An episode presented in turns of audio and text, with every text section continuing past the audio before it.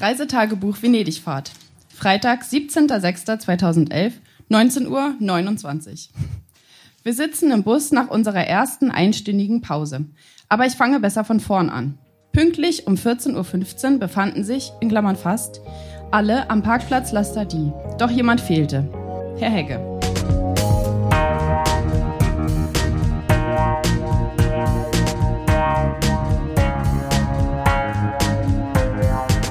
Texte von gestern. Erwachsene lesen Dinge, die sie als Kinder geschrieben haben.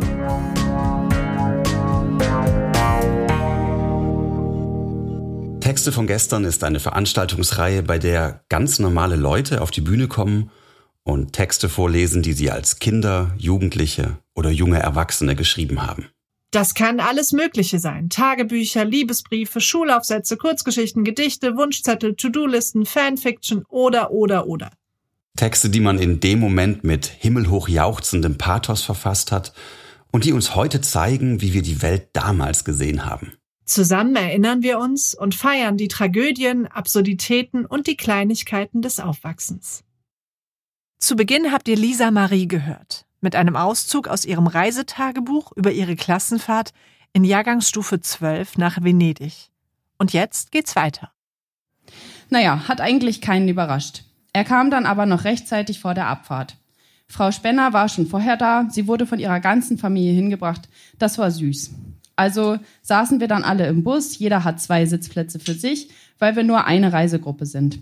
Als wir das Holstentor umfuhren, kamen schon die ersten Sprüche, oh, das Holstentor, lasst uns Fotos machen. Dann ging es also los, raus aus Lübeck. Es wurde Schulkameraden gewunken, an deren Häuser, wenn auch nur entfernt, wir vorbeifuhren. Und noch bevor wir Lübeck ganz verließen, wurde schon der erste Film gestartet. Chicago mit Richard Gere, Catherine Zeta-Jones, Lucy Liu und Renée Selviger. Weil Mira und Konsorten vorne sitzen, haben wir den Film auf Englisch mit englischen Untertiteln geguckt. Darüber wurde sich im hinteren Teil des Busses, Klammern, wo ich auch sitze, lautstark beschwert. Ich fand den Film ganz nett, aber wie Tamara es so passend ausdrückte, es war so ganz nett, aber man guckt sich sowas auch nur an, wenn man viel zu viel Zeit hat. Nach dem Film haben wir uns zusammengesetzt und geredet, getratscht, gelästert und gelacht.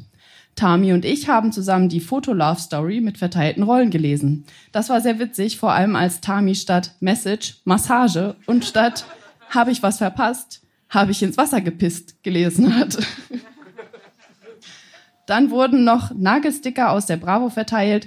Auch Jonathan bekam einen. Nach weiteren Gesprächen, Wer bin ich spielen, Psychotests aus der Bravo und neuen Gerüchten um Maxi und Eleonora machten wir nach drei Stunden die erste Pause am Fleming Parkplatz. In dem dortigen Marché gingen viele erstmal aufs Klo, was ganz amüsant war, da auf jeder Tür zur Toilette ein Name und bei einigen auch ein Bild einer berühmten Person wie James Dean, Pablo Picasso oder Albert Einstein waren. Dann regte ich mich darüber auf, dass der Bus abgeschlossen wurde, weil ich mir nur 50 Cent fürs Klo mitgenommen hatte und Durst hatte, aber im Bus schon eine Weile nichts mehr getrunken hatte, weil ich auf die Toilette musste. Dann unterhielten Tami, Sina, Rebecca und ich uns über Pornos und Tamis Turbo-Tackle-Tits. Wie wir darauf kamen, weiß ich gar nicht mehr. Als der Bus dann aufgeschlossen wurde, hatte ich mir mein Trinken und mein Geld, wovon ich mir ein KitKat-Eis kaufte. Nun werden wir noch circa bis 23 Uhr bis Nürnberg fahren, wo ein Fahrerwechsel stattfindet. Und jetzt schauen wir gleich Friendship. Herr Hegge hat schon den Artikel über die Huster in der Oper gelesen und fand ihn sehr gut. Jetzt, 20.11 Uhr, fast pünktlich, fängt der Film an. Samstag, 18.06.2011, 7.14 Uhr.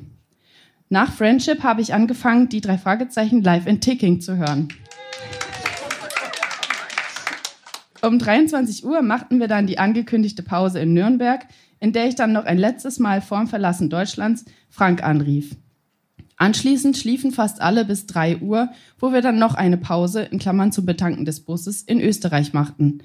Ich habe leider geschlafen, als wir über die Grenze gefahren sind und an der Tankstelle sah alles sehr deutsch aus. Ich war also etwas enttäuscht. Danach ging es mit dem Bus weiter. Ich bin noch eine Weile wach geblieben, weil ich Bauchschmerzen hatte.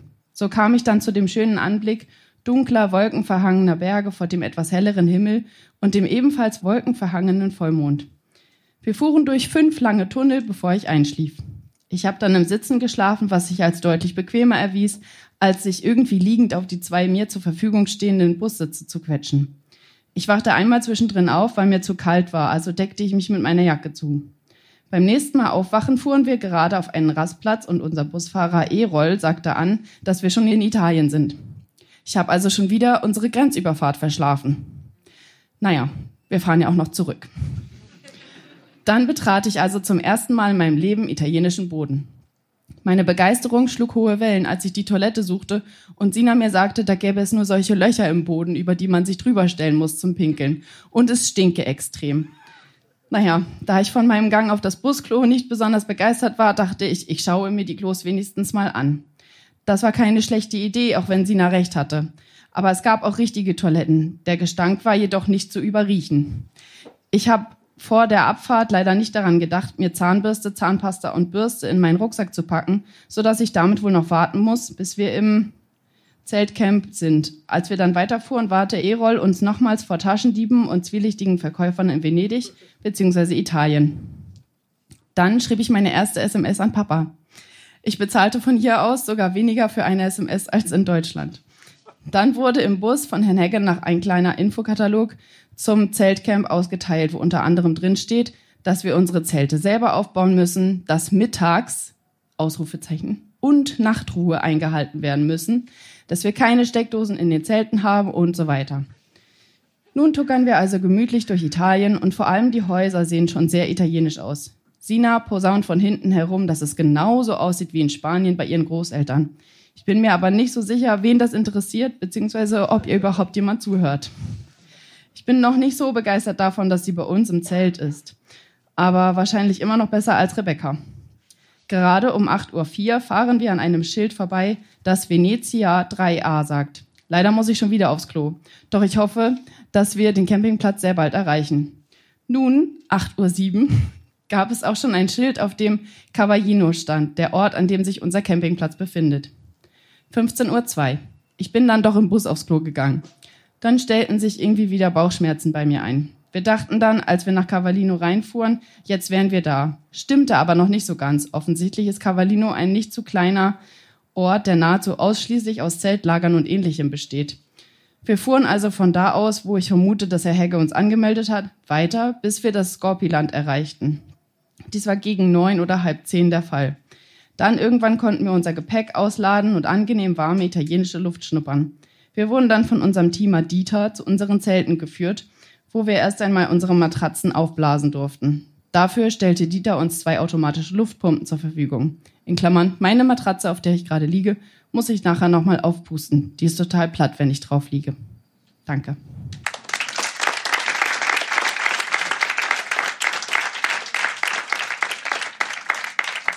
Wer ja hm, gar nicht vorkam, beziehungsweise nur ganz kurz erwähnt wurde, sind deine Eltern. Die waren da nicht dabei, aber heute sind sie hier, richtig? Ja. Und freust du dich genauso wie ich, wenn ich jetzt deine Mutter auf die Bühne hole? Ja, meine Mama hat schon gesagt, sie würde gern noch kurz meine Nachricht vorlesen, die ich ihr vorhin geschrieben habe. das kriegen wir hin. Vielen Dank, Lisa Marie, und willkommen, Gina.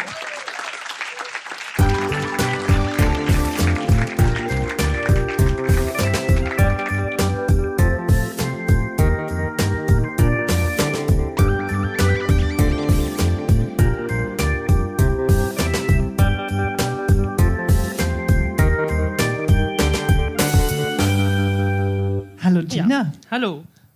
Du möchtest uns eine Nachricht vorlesen? Oder kommt das später? Ich hab's, ich hab sie im Kopf. Und zwar mhm. kriegte ich heute um zwölf eine Signalnachricht von Lisa Marie. Mama, wie spontan bist du? Zwischen eins, ich bleib zu Hause und zehn, wohin geht's? Habe ich geschrieben, okay, zehn. Hier werden noch Vorleser gesucht. Okay, hier bin ich. Ja.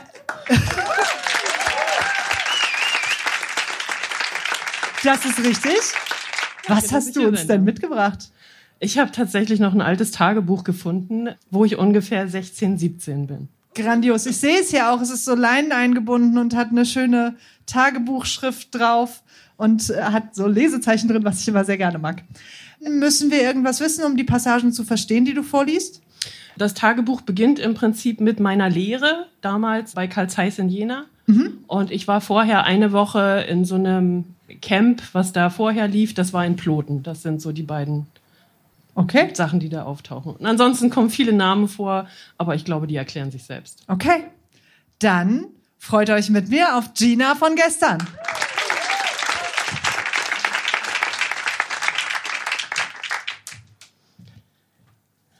Heute ist der 6.9.1988.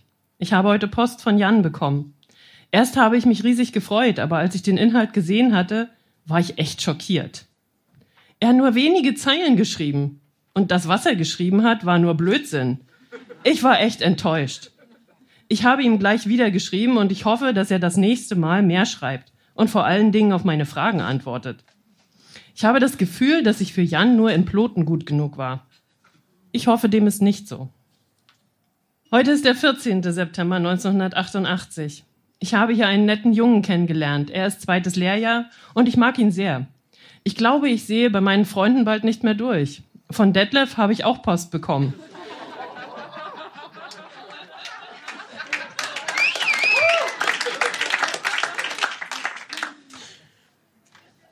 Ich weiß nicht, ob ich all diese Beziehungen aufrechterhalten kann. Wenn ich einen wählen müsste, würde ich mich sicher für Steve entscheiden. Er sieht mich immer so treu doof an, ganz niedlich.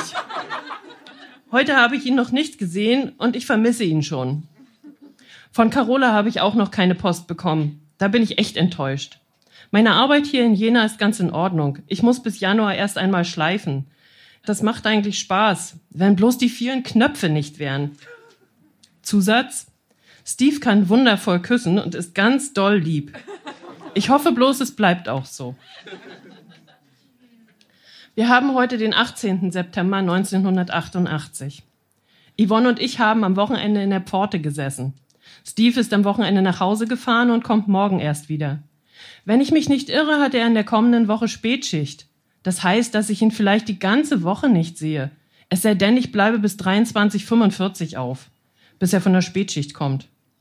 Morgen werde ich ihn hoffentlich auch noch einmal sehen, da wir morgen nur vier Stunden haben. Detlef habe ich gestern einen Abschiedsbrief geschrieben, da ich Steve treu bleiben möchte. Jan hat mir auch nicht mehr geschrieben. Ich glaube, dass er mir gar nicht mehr schreiben will. Ist doch besser so. Heute ist der 3. Oktober 1988. Ich habe in der vorigen Woche eine Nacht mit Steve verbracht. Danach hatte ich immer mehr das Gefühl, dass er mich nicht mehr will. Er hat heute mit mir Schluss gemacht. Ich war sehr enttäuscht, da ich ihn sehr mag, aber er hat eine andere Freundin gefunden. Ich werde bestimmt einen neuen Freund finden, aber ich bin mir sicher, dass Steve meine erste große Liebe war. Ich habe heute sehr doll geweint um ihn. Er war heute im Zimmer, als wir Karten gespielt haben. Er ist nur eine Weile geblieben, dann hat er mir ganz offiziell Tschüss gesagt und ist gegangen. Eine Erklärung hat er nur an Yvonne abgegeben. Zu mir hat er nichts weiter gesagt. Ich fand das echt gemein. Manuela hat mir erzählt, dass ein Junge aus Ploten mit dunklen Haaren und Brille mich niedlich findet. Ich kann mich an ihn nicht erinnern. Heute ist der 19. Oktober 1988. Wir hatten in der vorigen Woche DRK-Ausbildung. Es ging immer recht lustig zu. Ich habe dort einen Jungen kennengelernt, mit dem ich jetzt zusammen bin.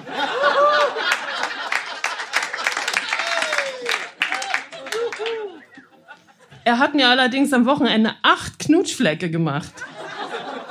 Ich war anständig sauer auf ihn. Ich habe ihm heute einen Brief geschrieben, da er sich mit uns ziemlich große Hoffnungen gemacht hat. Ich weiß leider nicht, wie er den Brief aufgenommen hat. Ich hoffe nicht so, dass er denkt, es soll Schluss sein, denn irgendwie mag ich ihn. Jedes Mal, wenn ich Steve sehe, dreht er sich weg, grüßt nicht und wird rot wie eine Tomate. Ich glaube, dass ihm das alles irgendwie peinlich ist. Oder Macht er sich etwa Vorwürfe? Wir haben nun heute schon den 1. Dezember 1988. Es ist schon wieder einiges vorgefallen. Mit Roman, das hat dann doch nicht gehalten. Und Jens war auch nur eine flüchtige Bekanntschaft.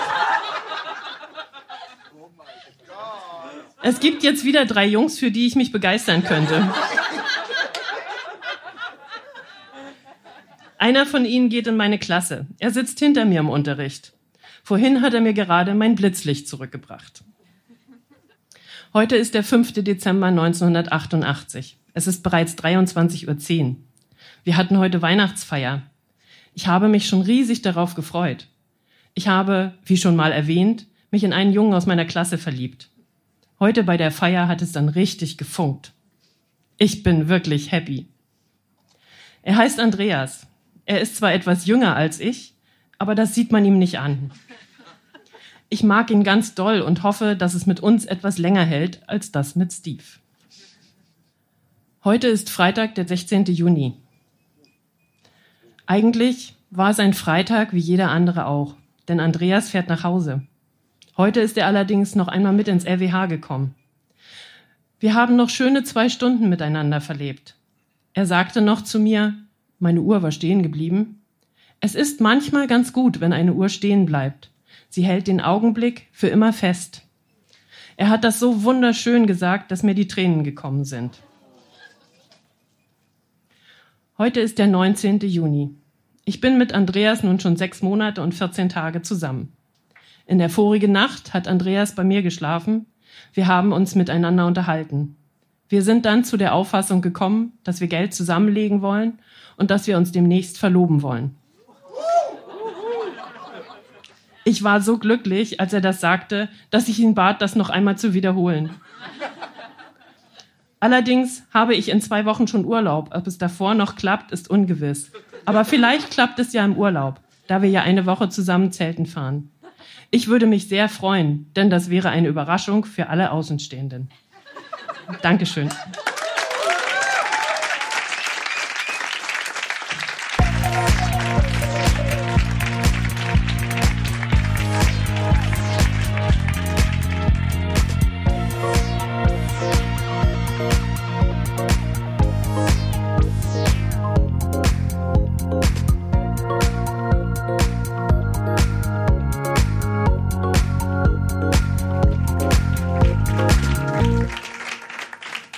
Anne, meine hinreißende Kollegin, die ihr alle schon am Einlass gesehen habt und über die ich mich auf dieser Bühne immer besonders freue. Und Katharina, du hast hier auch schon Dinge abgeliefert, an die ich mich gerne erinnere. Und jetzt seid ihr zusammen da. Was habt ihr uns denn mitgebracht? Also wir haben den Beginn unserer digitalen Kommunikation mitgebracht. Der ist ein bisschen länger als zehn Jahre her, als wir in Frankfurt oder zusammen in eine Studenten-WG geschmissen wurden oder dass wir uns kannten. Also es war ein Studentenwohnheim, man hat nur gesagt, ich äh, studiere hier nächste Woche, wo kann ich wohnen? Und dann haben die einen dahin gepackt. Und Katharina stand vor meiner Tür und hat gesagt, hallo, ich bin Katharina. Und ich so, oh, hi, ich auch. Wie alt wart ihr damals? Ich war 20. Und ich 23 oder 22. Okay, wir hören den Anfang. Ihr habt euch also zuerst in echt getroffen. Und habe dann irgendwann angefangen, auch nebenher zu kommunizieren, wie man das halt macht. Genau, also wir haben auch geschrieben, während wir fünf Meter voneinander entfernt, weil das wird man vielleicht merken. Es ist uns allen schon passiert. Müssen wir irgendwas wissen, um das zu verstehen, was wir jetzt hören? Viktor war in mich verliebt. Okay. Ich freue mich sehr mit euch. Hier sind Katharina und Kadde für euch. Von gestern.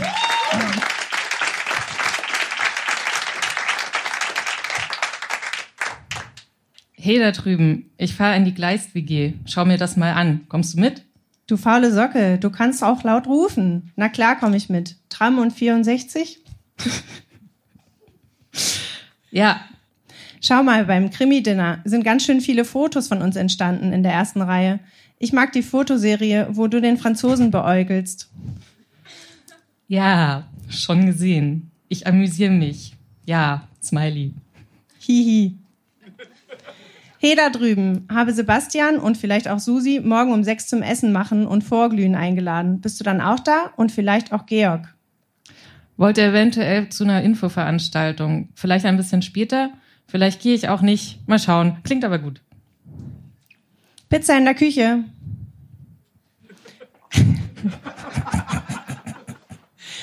da ist einer dieser Hübschen, von denen ich dir mal erzählte.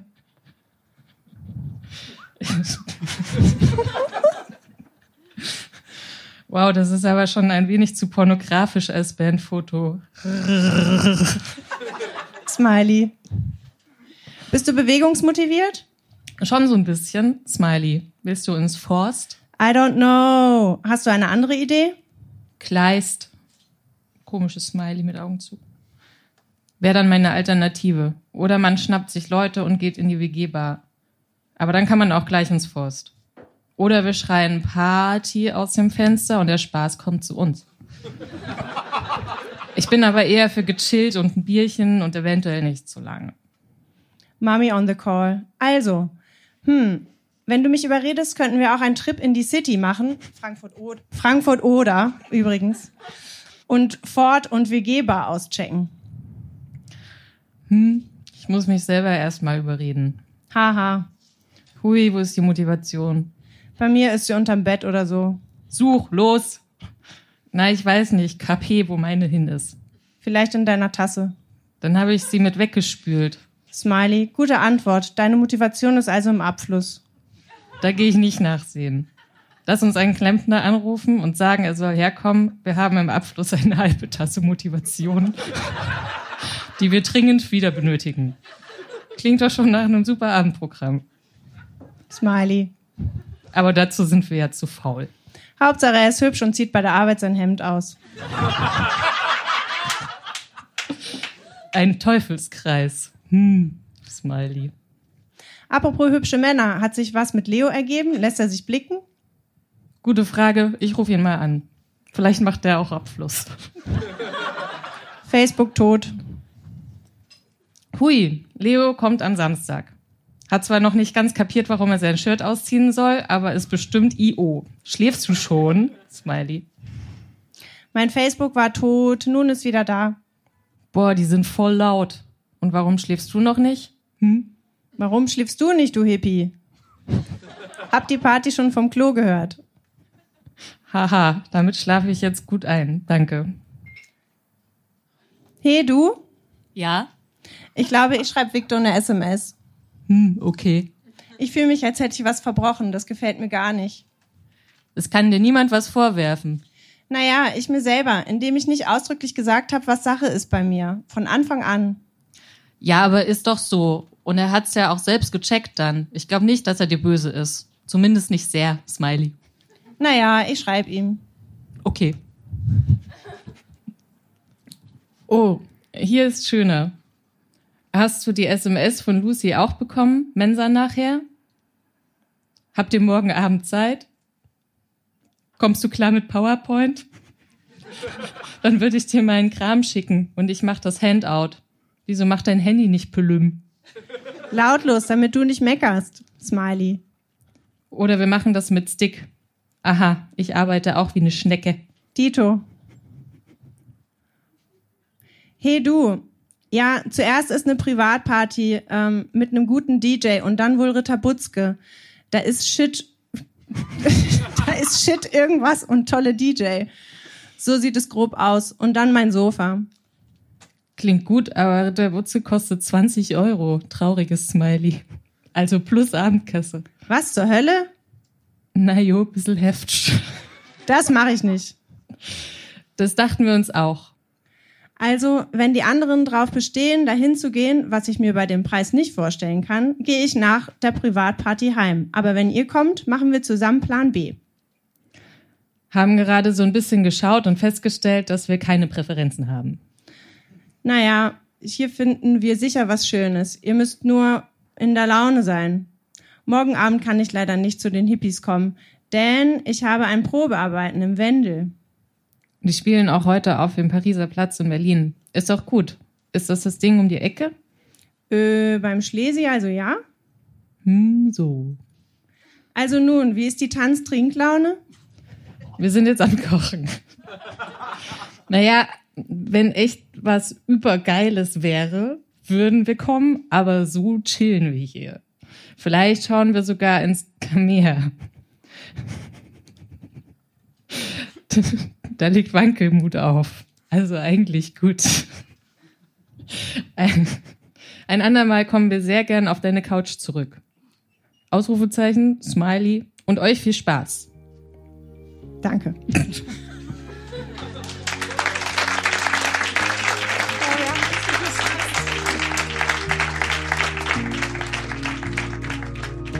Das war die 68. Episode von Texte von gestern.